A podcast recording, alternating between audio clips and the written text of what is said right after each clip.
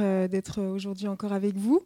Euh, je ne sais pas si tout le monde me connaît, je pense que oui, peut-être la plupart. En tout cas, je suis Laetitia Caz et euh, donc je suis dans l'équipe pastorale à l'église du Tabernacle à Dijon.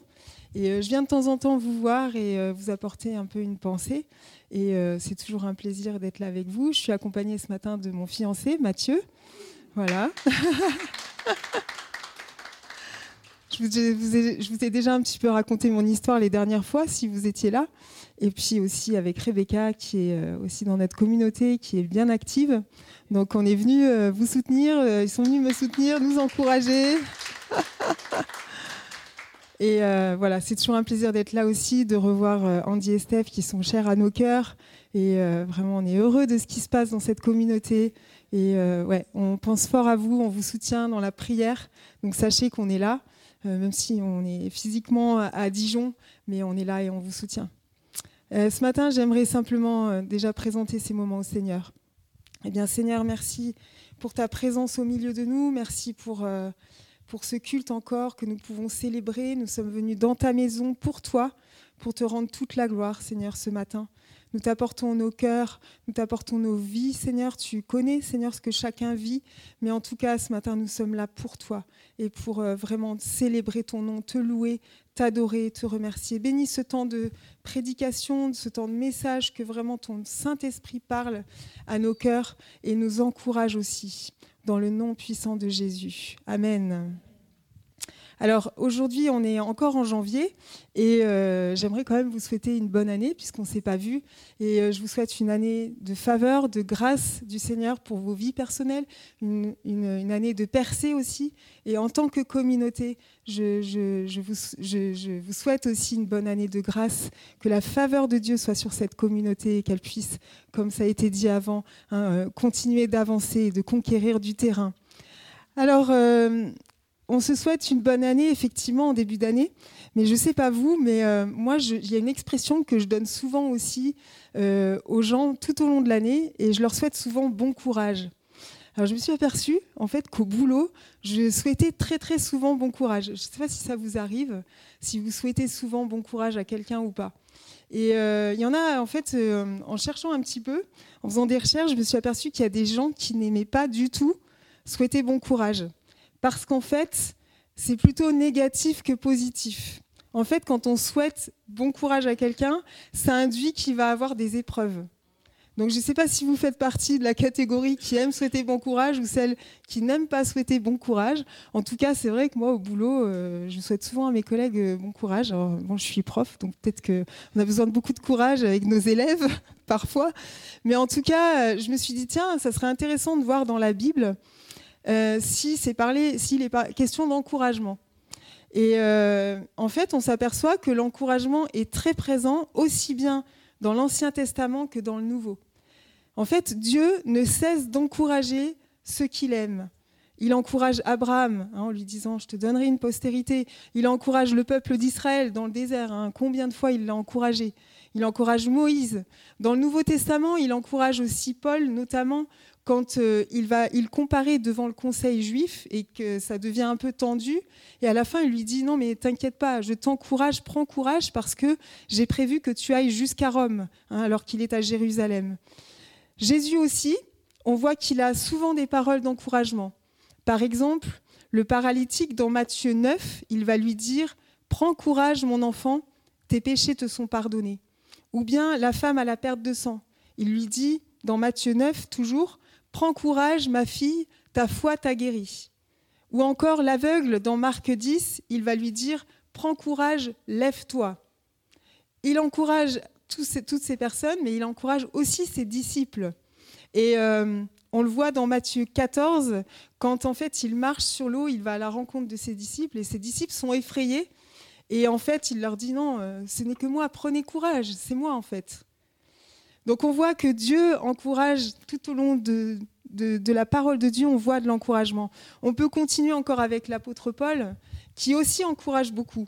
Dans les actes, par exemple, il est prisonnier et il est sur un bateau, et à ce moment-là, il y a une grande tempête, et en fait, c'est lui, le prisonnier, qui va dire à tout le reste du bateau, non mais Prenez courage, je vous, je vous exhorte à prendre courage parce que personne ne va périr. Seul le bateau sera fichu, mais nous, on va rester en vie.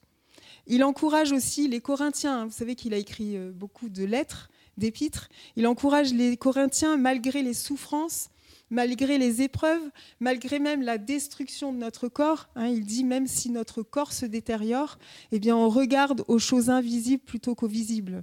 Il encourage l'église de Galate, je ne sais pas si on dit les Galatiens, les Galatiens, il les encourage à faire le bien pour pouvoir moissonner au temps convenable. Ou encore les Éphésiens, à ne pas se décourager de voir Paul souffrir. Hein, il a peur que euh, enfin voilà, il, se dit euh, je suis dans les souffrances, mais je ne veux pas décourager par mes souffrances cette église-là. Bref, l'encouragement est bien présent dans toute la parole de Dieu. Et si c'est le cas, c'est que nous aussi, eh bien, nous allons pouvoir être encouragés. C'est que c'est important, c'est important pour Dieu que nous soyons encouragés. Et le titre de mon message, aujourd'hui, vous l'aurez compris, c'est Fortifie-toi et prends courage. Amen. Et je crois que vu ce qu'on a entendu ce matin, eh bien, ça va vraiment dans la continuité de la pensée que j'ai reçue pour vous. Alors, fortifie-toi et prends courage. Si je vous dis cette phrase, vous pensez à qui? Tout à fait. C'est le seul, je l'ai volontairement pas cité. Josué. Et euh, j'aimerais qu'on prenne ensemble le passage où Dieu encourage Josué. Et nous allons voir comment Dieu s'y prend pour encourager Josué dans la mission qu'il lui a attribuée, quelles instructions il va lui laisser pour mener à bien, pour accomplir cette mission, et sur quelles promesses de Dieu Josué peut se baser pour cette mission. Alors bien sûr, nous verrons tout au long de notre partage de quelle manière nous aussi, nous sommes exhortés à nous fortifier et prendre courage pour accomplir la mission que Dieu nous a donnée. Amen. Est-ce que vous êtes d'accord avec ce programme ce matin? Alors je vous invite à lire la parole de Dieu. On va prendre Josué chapitre 1, versets 1 à 9. Donc Josué chapitre 1, versets 1 à 9. Après la mort de Moïse, serviteur de l'Éternel, l'Éternel dit à Josué, fils de Noun, serviteur de Moïse. Moïse, mon serviteur, est mort. Maintenant, lève-toi, passe ce Jourdain, toi et tout ce peuple, pour entrer dans le pays que je donne aux enfants d'Israël. Tout lieu que foulera la plante de votre pied, je vous le donne, comme je l'ai dit à Moïse.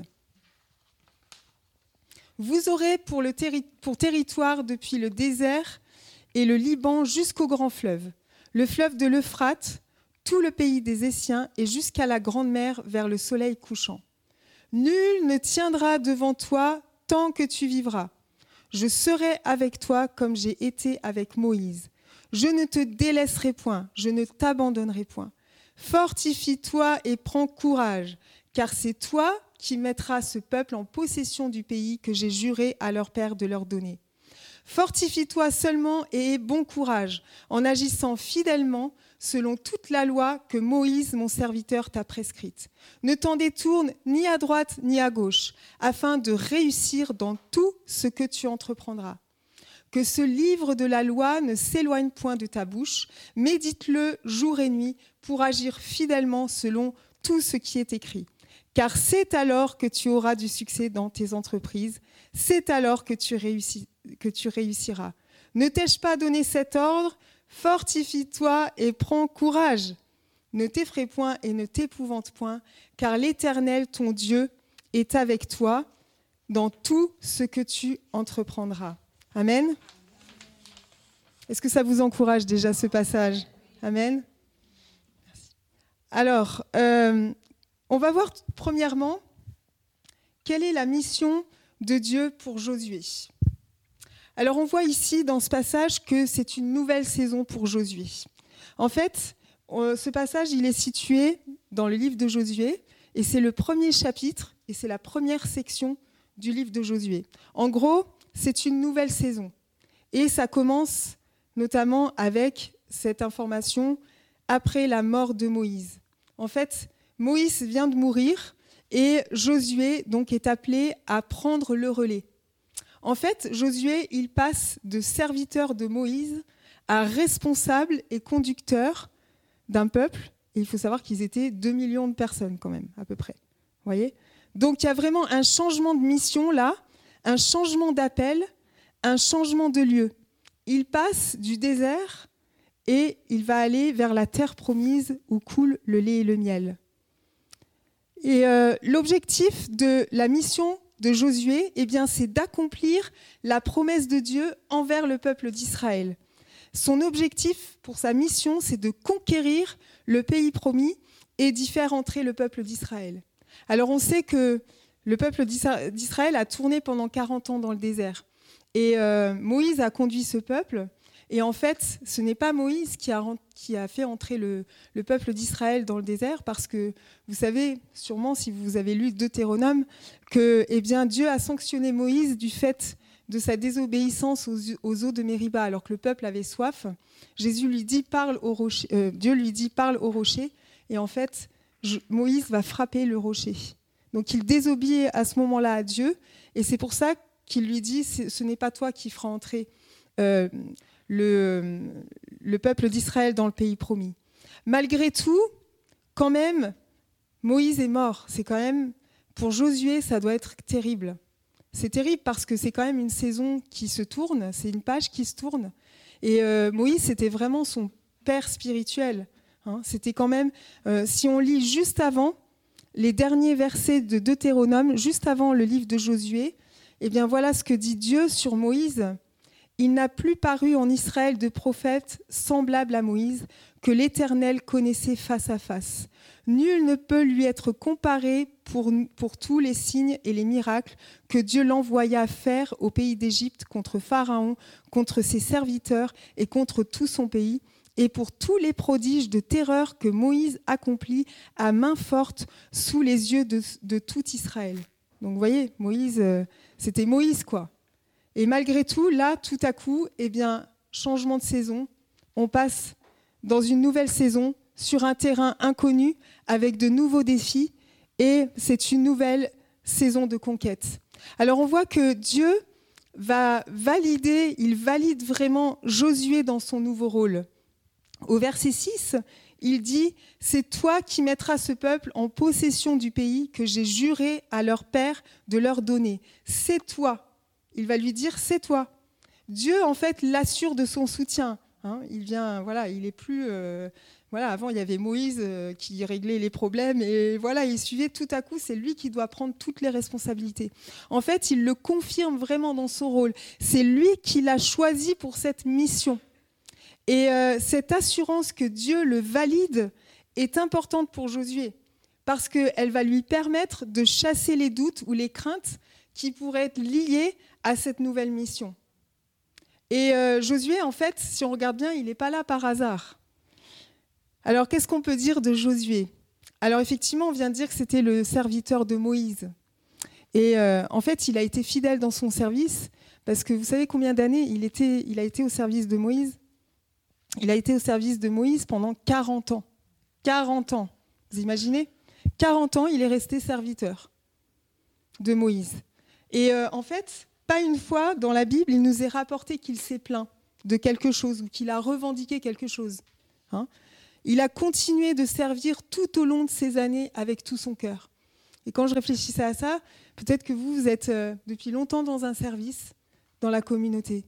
Dieu vous voit, il voit votre fidélité et il approuve votre cœur. Donc soyez vraiment encouragés pour ça. En tout cas, Josué, lui, il est resté fidèle, il est resté humble pendant ses 40 ans. Jamais il a revendiqué une place. Non, il a continué de servir. Et d'ailleurs, la première fois qu'on entend parler de Josué dans la Bible, c'est quand il a battu Amalek. Et c'est pas rien. C'était le plus grand ennemi d'Israël. Donc Josué, c'est vraiment un guerrier courageux, prêt à aller au combat, prêt à descendre dans la vallée pour se battre et pour tuer tout le monde voyez Il aurait pu, à un moment donné, dire à Moïse Regarde, j'ai quand même battu Amalek. Quoi.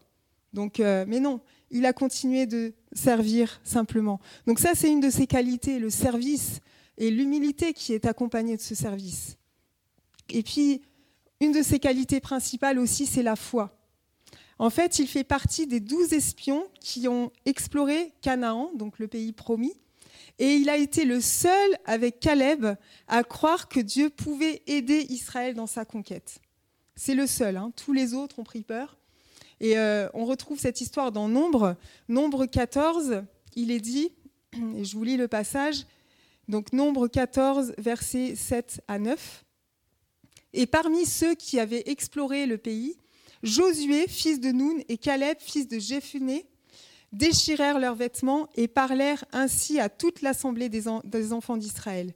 Le pays que nous avons parcouru pour l'explorer est un pays très bon, excellent. Si l'Éternel nous est favorable, il nous mènera dans ce pays et nous le donnera. C'est un pays où coule le lait et le miel. Seulement, ne soyez point rebelles contre l'Éternel et ne craignez point les gens de ce pays, car ils nous serviront de pâture, ils n'ont plus d'ombrage pour les couvrir. L'Éternel est avec nous, ne les craignez point. Vous voyez, il est rempli de foi en fait. Euh, il est rempli de foi, euh, euh, Josué. Et d'ailleurs, ce qui est intéressant pendant cette, dans cet épisode, c'est qu'avant l'exploration du pays de Canaan, Moïse va, va, envoyer donc ses espions et il va changer le nom de Josué. En fait, je ne sais pas si vous savez comment s'appelait Josué au départ, mais il s'appelait pas Josué. Il s'appelait Osée en fait. Alors oser, ça veut dire le salut ou sauve. Et en fait, Moïse va lui dire maintenant tu t'appelleras plus Osée, mais tu vas t'appeler Josué. Et Josué veut dire l'Éternel et salut. Donc en fait, la victoire, elle n'est pas celle de l'homme, mais la victoire revient à l'Éternel. Donc il change son nom à ce moment-là. Et d'ailleurs, si on creuse un petit peu aussi sur le prénom Josué, vous savez que en fait, c'est le même mot grec que le nom Jésus. Et euh, donc Josué a fait entrer le, peuple d'Israël dans le pays promis, mais nous, Jésus, il nous fait aussi entrer dans la promesse de la vie éternelle. Amen. Et euh, donc Josué est vraiment rempli de foi. Et puis, une dernière chose sur ses qualités qu'on pourrait dire, c'est qu'il il est rempli d'esprit de sagesse.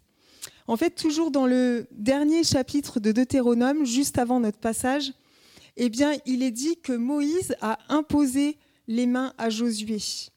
C'est dit donc dans le chapitre 34 au verset 9, Josué, fils de Noun, était rempli de l'esprit de sagesse car Moïse avait posé ses mains sur lui. Et on voit ici aussi l'importance de l'imposition des mains, de l'envoi de Josué par son responsable spirituel. Et aussi, dans la, fait d'imposer les mains à, Josué, eh bien, il y a une reconnaissance de son ministère devant le peuple. C'est-à-dire que le peuple comprend maintenant qu'il passe chef, en fait. Et ça, c'est très important. Et c'est tout ça qui va permettre aussi de faire que Josué est armé pour aller à la conquête. Amen.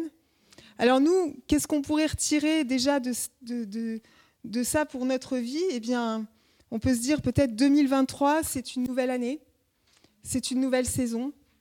Alors peut-être qu'on n'est pas obligé non plus d'avoir une nouvelle saison quand euh, on démarre une nouvelle année. Les nouvelles saisons peuvent arriver euh, à, certains moments de notre vie. Mais là, on peut peut-être se dire, quelle est ma mission cette année? Qu'est-ce que Dieu veut que nous soyons des conquérants dans tous les cas, pour faire avancer son royaume? Donc quel terrain est-ce que Dieu veut que je conquière?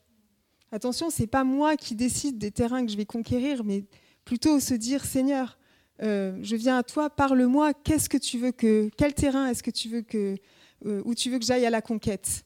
Alors, on n'est pas tous appelés à conduire 2 millions de personnes, on est d'accord? Mais chacun a un territoire à prendre individuellement, mais aussi la communauté de Beaune a aussi un territoire à conquérir. Et la question qu'on pourrait se poser là aussi, c'est est-ce que nous restons toujours dans cette attitude de serviteur qui plaît à Dieu. Ça, c'est important aussi. Amen. Alors, on va voir dans la suite de notre, euh, en creusant un peu notre passage, que Dieu va donner deux instructions à Josué pour mener à bien sa mission. Parce que c'est bien d'avoir une mission, mais il faut savoir comment s'y prendre, en fait. D'accord? Donc, Dieu, il va donner des instructions à, à Josué. La première instruction qu'il lui donne, c'est de se fortifier et prendre courage. Euh, fortifie-toi et prends courage. Cet ordre, Dieu le donne trois fois dans ce passage. en l'espace de neuf versets, Dieu le donne trois fois. D'où son importance. Si Dieu le dit trois fois, c'est que c'est très, très, très important. N'est-ce pas? Et pourtant, avec un raisonnement humain, on pourrait se dire, bah, Josué, c'est quelqu'un de courageux, c'est quelqu'un qui a fait ses preuves, c'est quelqu'un qui a de l'expérience, c'est quelqu'un qui est rempli de sagesse, mais pourtant Dieu insiste. Et ça, c'est important. Alors se fortifier, c'est quoi? C'est développer sa force, être rendu plus solide, plus fort. Et il lui dit surtout aussi de prendre courage. Est-ce que vous savez d'où vient le mot courage? Est-ce que vous savez? Non? Eh bien, ça vient du latin corps. Corps, C-O-R.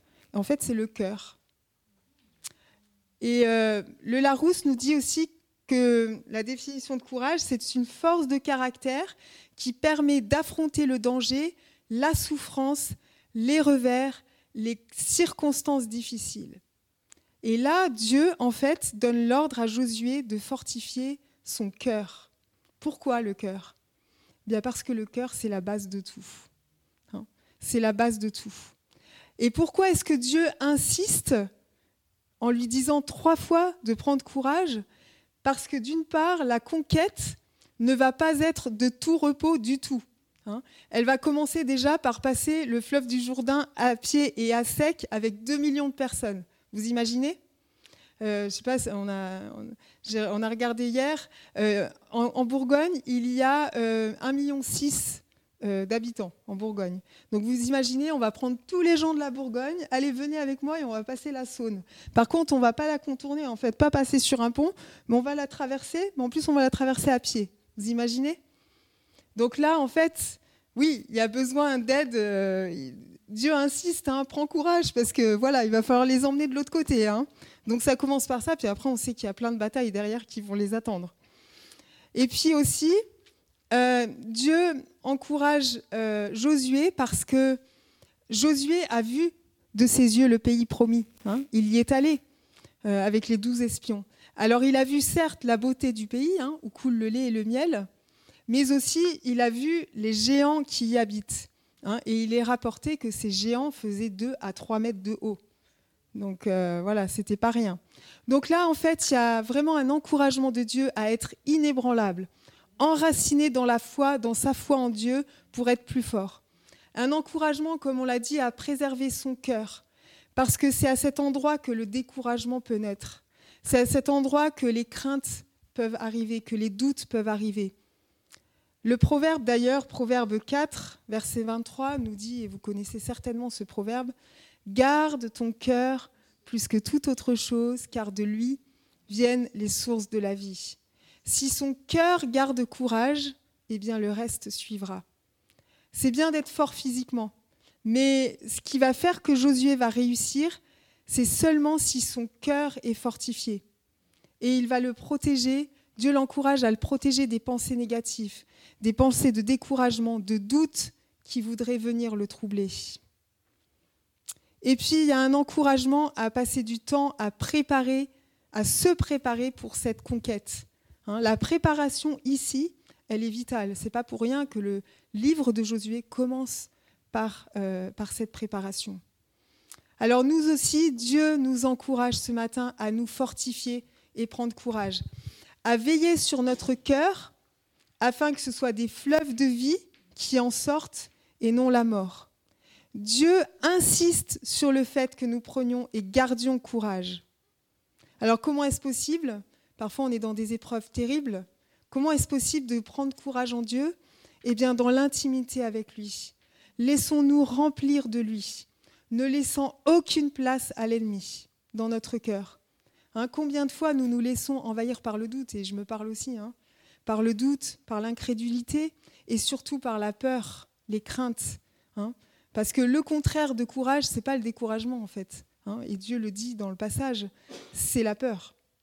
Hein, tout à la fin, Dieu dit à Josué, ne t'effraie point, ne t'épouvante point. Vous voyez le stade de, peur qu'il montre. Donc vraiment, soyons encouragés à exhorter, à fortifier notre cœur, à rester dans l'intimité avec Dieu pour qu'il puisse nous fortifier de l'intérieur. Ça, c'est la première instruction que Dieu donne à Josué. La deuxième instruction qu'il lui donne, eh bien, c'est d'observer la loi, la parole de Dieu. Là, dans ce passage, Dieu met le focus sur la parole de Dieu. Et il va lui dire quatre choses. Il va lui dire, tout d'abord, au verset 7, on peut le reprendre, Fortifie-toi seulement et aie bon courage en agissant fidèlement selon toute la loi que Moïse, mon serviteur, t'a prescrite. Tout d'abord, il l'encourage, il l'instruit en lui disant de veiller à obéir à la loi et toute la loi. La deuxième chose qu'il lui donne, c'est à la suite, dans le verset 7 toujours, ne t'en détourne ni à droite ni à gauche. Ici, il l'encourage à garder les yeux fixés sur la loi, à ne pas regarder les yeux fixés, à ne pas euh, regarder peut-être les géants qui sont là, ne pas regarder les difficultés qui vont être devant lui, non. Garde les yeux fixés sur la parole, sur la parole de Dieu. La troisième chose qu'il lui donne, c'est au verset 8. Il lui dit que ce livre de la loi ne s'éloigne point de ta bouche. Et c'est intéressant que Dieu parle de la bouche à ce moment-là. En gros, il lui dit prononce sans cesse la parole de Dieu. Proverbe 18, 21 nous dit La mort et la vie sont au pouvoir de la langue. Quiconque l'aime en mangera les fruits. Donc il lui dit Attention, veille, veille à tes paroles, veille à ce qui va sortir de ta bouche. Et puis la dernière chose qu'il lui, lui donne, il lui dit que ce livre de la loi ne s'éloigne point de ta bouche, médite-le jour et nuit pour agir fidèlement selon tout ce qui est écrit. Il encourage aussi euh, Josué à méditer la, la, loi jour et nuit, sans cesse. Vous imaginez, jour et nuit. Méditer, c'est pas juste lire, c'est soumettre à une profonde réflexion. C'est se laisser totalement imprégner de la parole de Dieu. Parce que s'il lui dit, c'est qu'il va en avoir besoin dans ses batailles. Donc Dieu donne ses instructions dans un seul but à Josué. D'une part, il lui dit fortifie-toi et prends courage. Et puis deuxièmement, observe la parole, la loi. Eh bien, il lui donne ses instructions dans un seul but, que Josué réussisse dans toutes ses entreprises. Et là aussi, c'est répété plusieurs fois dans le, dans le, passage. Si tu observes ça, si tu suis mes instructions, eh bien, tu vas réussir, tu vas avoir la victoire. Amen. Alors nous aussi, hein, nous sommes encouragés à nous nourrir de la parole de Dieu constamment, à tout moment, et toute la parole, j'ai envie de dire. Pas juste une partie, celle qui nous convient bien, celle qui nous fait plaisir, euh, voyez hein, Toute la parole de Dieu. Hein, on doit vraiment se nourrir au quotidien de toute la parole de Dieu. Veillons à lui obéir à cette parole. Et si nous voulons nous aussi réussir dans nos conquêtes, eh bien nous devons obéir à Dieu et être dans sa volonté. Faisons aussi attention à ce qui sort de notre bouche. Hein. Quand nous exprimons le découragement par, par notre bouche, en fait, l'ennemi l'entend. Et cela le réjouit, en fait. Mais nous, nous ne voulons pas réjouir l'ennemi, nous voulons réjouir Dieu par euh, ce qu'on dit, n'est-ce pas? Par nos paroles. C'est comme si, par exemple, vous êtes à un match, euh, alors je prends le match de tennis parce que mes neveux euh, font du tennis, mais c'est comme si pendant tout le match, en fait, on, disait oh, j'y arrive pas, je suis nul. Oh là là, cette balle, c'était vraiment n'importe quoi. Vous imaginez ce que l'autre en face pense? Il va se dire ouais, c'est cool. Euh, là, je pense que je vais pouvoir, euh, je vais pouvoir gagner facilement ce match. Si on montre à l'autre qu'on est fatigué, découragé, euh, faible, bah oui, ça va l'encourager, d'accord?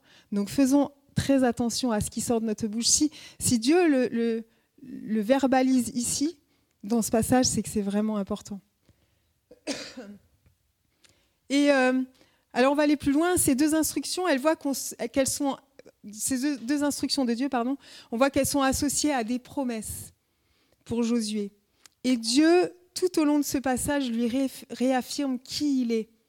Et c'est bien le plus important, parce que sans Dieu, Josué ne pourra pas réussir sa mission. Et vous aussi, sans Dieu, vous ne pourrez pas réussir votre mission. Sans Dieu, vous ne pourrez pas passer les épreuves. Sans Dieu, vous ne pourrez pas avoir des percées. Sans Dieu, vous ne pourrez pas euh, conquérir un nouveau terrain.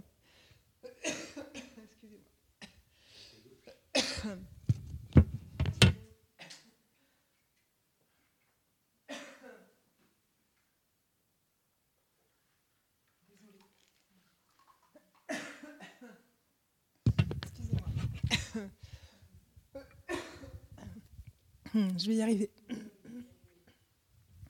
Peut-être qu'en attendant, dites, dites à votre voisin de droite, de gauche, fortifie-toi et prends courage.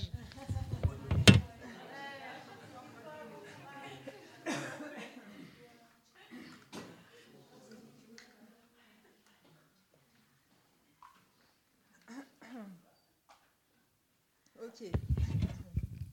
Ça va aller.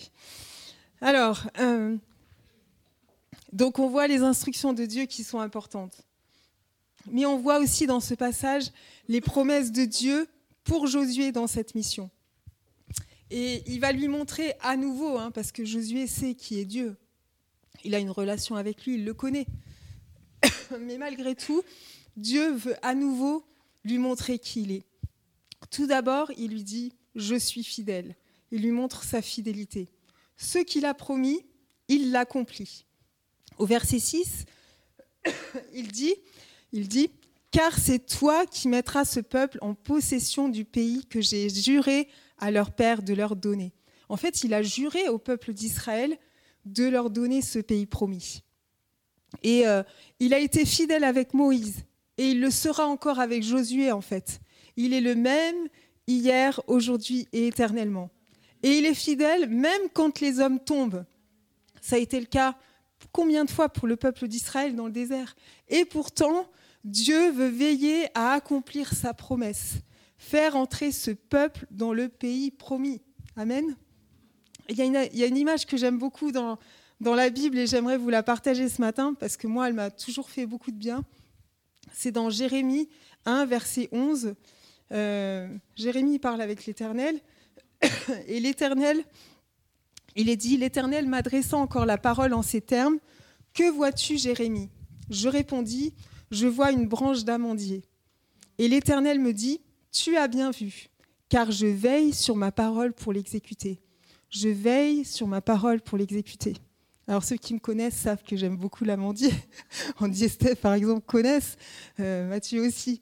Mais vous savez, l'amandier, je ne sais pas si vous connaissez cet arbre, mais en fait, euh, c'est le premier arbre à fleurir en hiver alors que tout est encore gelé et désertique. Il va commencer à fleurir là au mois de janvier. C'est le premier hop qui va montrer ses fleurs.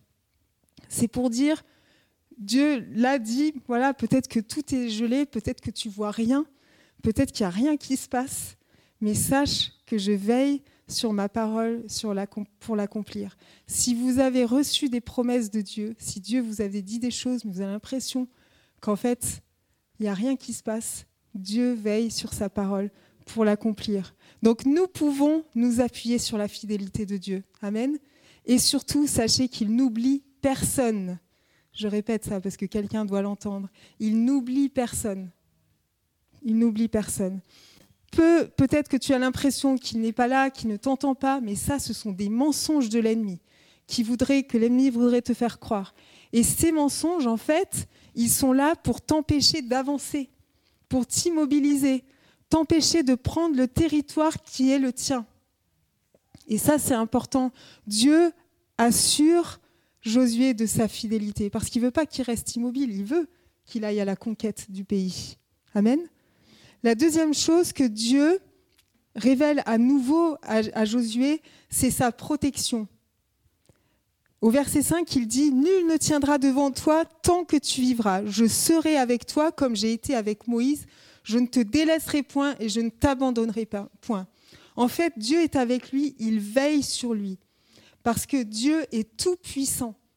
Il nous protège, il est tout puissant. Peu importe la grandeur des géants, peu importe peut-être la grosseur de leur armure, la lourdeur de leur armure, ou peu importe leur entraînement intensif, personne ne peut résister à l'Éternel Tout-Puissant, qui est en fait l'Éternel des armées. Quand vous partez à la conquête, vous êtes avec l'Éternel des armées. Amen. Il est Jéhovah Tsebaoth, hein, l'éternel des armées.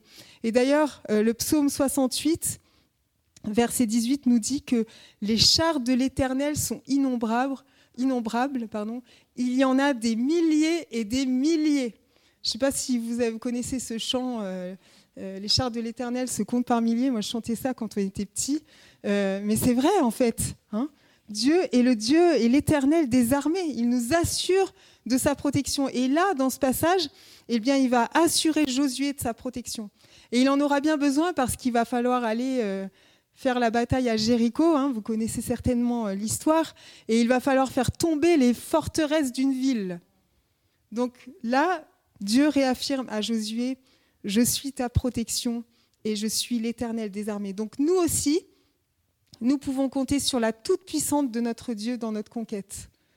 Car c'est par sa toute-puissance que les forteresses que nous allons rencontrer vont tomber, que ce soit sur le plan, euh, sur le plan personnel, hein, ça peut être euh, la maladie, des conflits, euh, des épreuves terribles, que ce soit sur le plan professionnel ou d'autres, sachons que Dieu est avec nous, qu'il est tout-puissant et qu'il combat pour nous. Amen. Et là, quand je, méditais sur la protection de Dieu, euh, ça me faisait penser à Anne.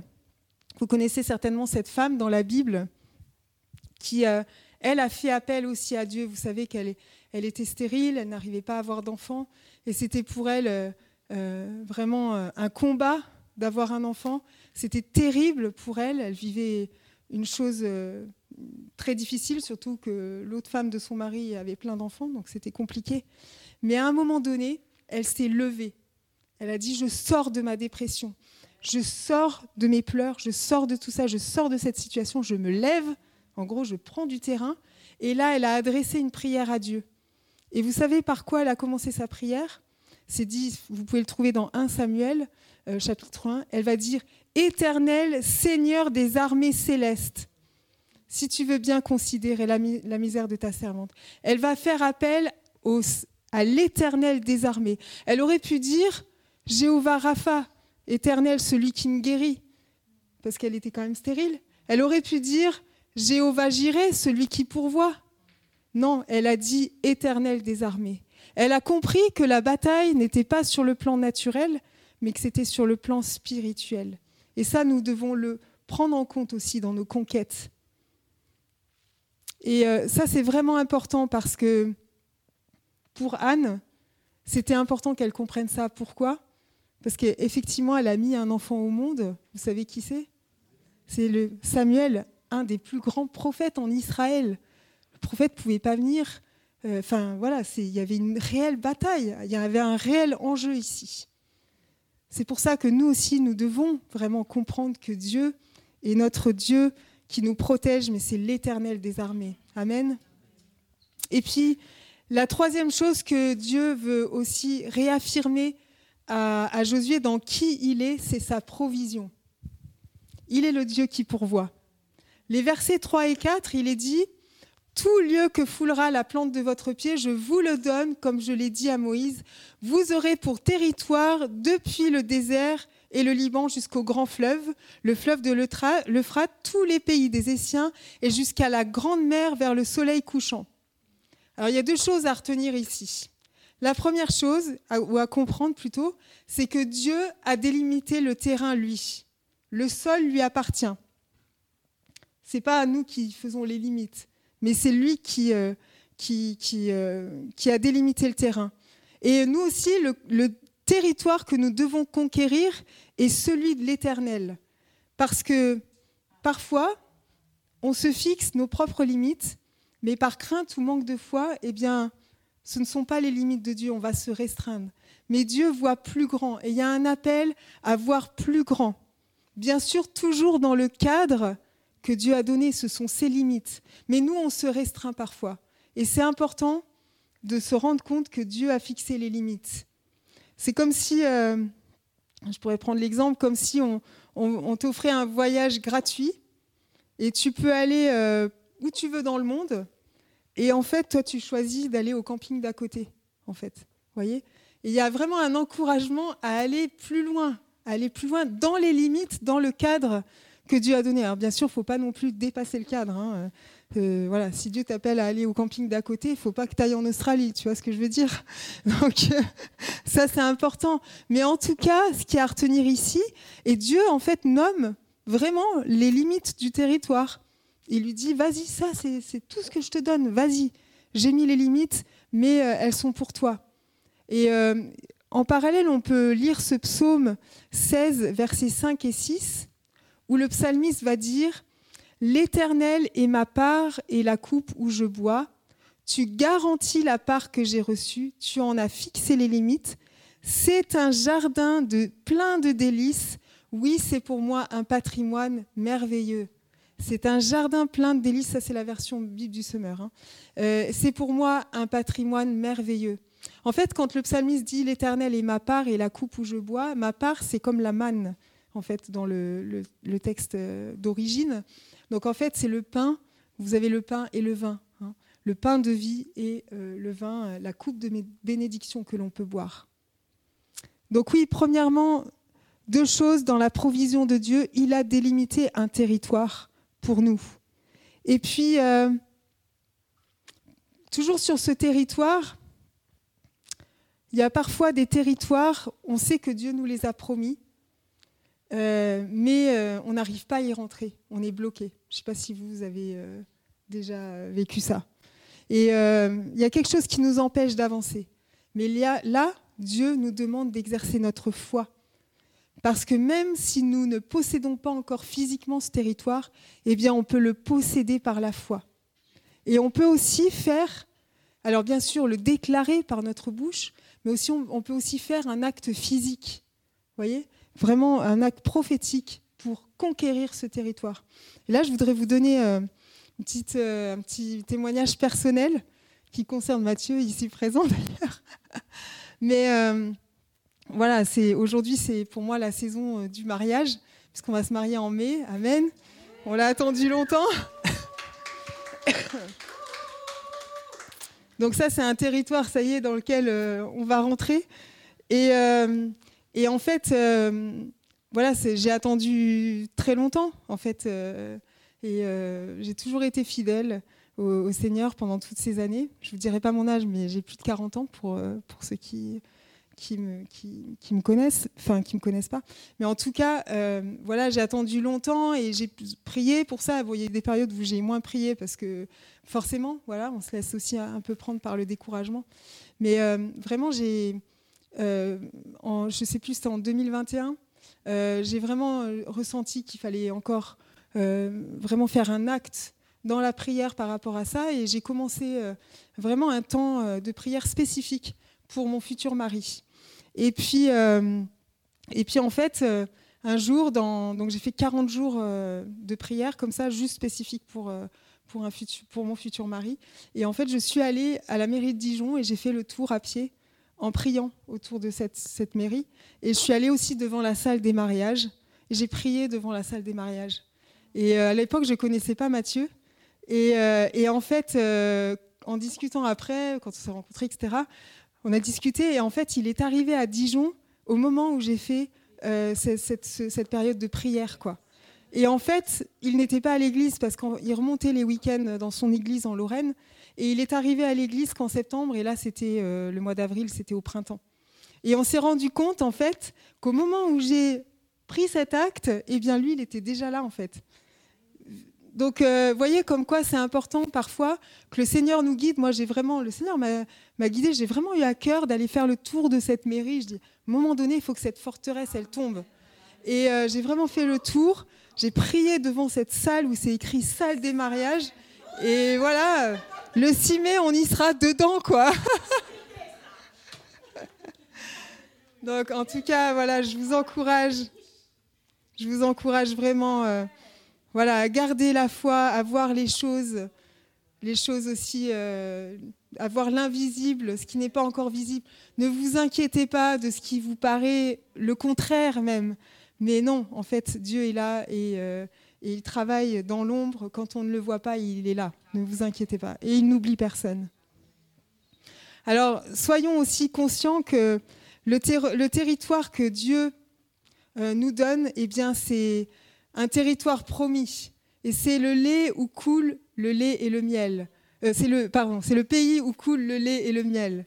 En fait, Dieu veut le meilleur pour nous dans ce territoire. Hein. Comme on l'a dit euh, dans ce verset, comme le dit le psalmiste, il dit c'est un jardin plein de délices, un patrimoine merveilleux.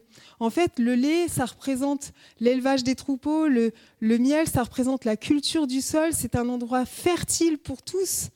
Et on sait que les coteaux du pays de Canaan étaient recouverts de figuiers, de vignes, de dattiers, de noyers. C'était magnifique, en fait. Donc ce lieu, il exprime vraiment la beauté et aussi la productivité de ce, pays promis. Et euh, Canaan veut dire marchand. En fait, euh, c'est pas un lieu, euh, c'est un lieu où on est productif, quoi, où on produit, où il se passe des choses, où on, on enfante des choses. Amen. Donc nous sommes vraiment. Euh, Dieu encourage Josué et nous aussi, on doit vraiment être encouragés dans notre conquête hein, du territoire. Et puis la dernière chose que Dieu assure à Josué, c'est qu'il est le Dieu de victoire. Amen. Dieu dit à Josué, si tu suis mes instructions, je te donnerai la victoire et la réussite. Hein, il lui dit plusieurs fois, euh, tout ce que tu entreprendras, tu vas réussir. Dieu est un Dieu de victoire. Mais qui dit victoire, dit bataille. Donc nous allons effectivement rencontrer et devoir des batailles et devoir nous battre. Et c'est ce qui fait que cette expression euh, que j'ai donnée au début, bon courage, est très juste en fait. Et euh, Josué va faire face à plus d'une épreuve. La première, c'est déjà la mort euh, de Moïse. Hein. Mais ensuite, il va falloir passer le Jourdain. Et, mais dans sa foi, sa foi en Dieu est tellement grande eh qu'il va pouvoir vaincre ses ennemis. Amen. Donc nous aussi, nous avons la victoire en Dieu. Par qui Par Jésus qui a triomphé du mal. Et nous qui croyons, nous avons la victoire dans le nom de Jésus. Et tous les, territoires que nous allons conquérir en tant qu'individus, mais aussi en tant que communauté cette année, eh bien, nous allons avoir la victoire. Malgré les épreuves actuelles, peut-être par lesquelles vous passez, eh bien, Dieu vous donne la victoire et vous devez en être assurés. Amen. Alors, en conclusion, j'aimerais juste dire, à l'image de Josué, eh nous sommes tous appelés à être des conquérants. Tous. Nous avons chacun une mission précise, comme je l'ai dit en tant qu'individu, mais aussi en tant que communauté. En tant que communauté du Tab Beaune, vous êtes appelés à être une église conquérante. Amen. Que nous puissions conquérir nos quartiers, nos villes et notre pays pour Christ. Amen. Dieu nous ordonne ici de nous fortifier et de prendre courage. Il y aura des luttes, des combats, des batailles, des géants à vaincre, à commencer par nos peurs, mais nous devons garder les yeux fixés sur Jésus qui a vaincu toutes choses. Amen. Si nous nous nourrissons de la parole de Dieu, nous aurons la victoire. Ayons foi et confiance en Dieu qui est fidèle, tout-puissant, qui pourvoit et qui est victorieux. Retenez ça, il est fidèle, tout-puissant, il pourvoit, il est victorieux. Hein. et ce que nous recherchons, bien sûr, ce n'est pas une victoire personnelle, mais c'est la victoire de Dieu dans nos missions. Hein, que notre prière, ce soit que son royaume avance, que son Saint-Esprit agisse à travers nous et que des âmes passent de la mort à la vie. Amen. Et je finirai simplement sur les paroles de Jésus dans Jean 16, verset 33, qui dit Je vous ai dit ces choses afin que vous ayez la paix en moi. Vous aurez des tribulations dans le monde, mais prenez courage, j'ai vaincu le monde. Amen. Alors ce matin, prenons courage. Dis encore à ton voisin, fortifie-toi et prends courage. Fortifie-toi et prends courage. Amen. Je vais juste prier ce matin. Est-ce qu'il y en a qui, euh, qui ressentent qu'ils ont besoin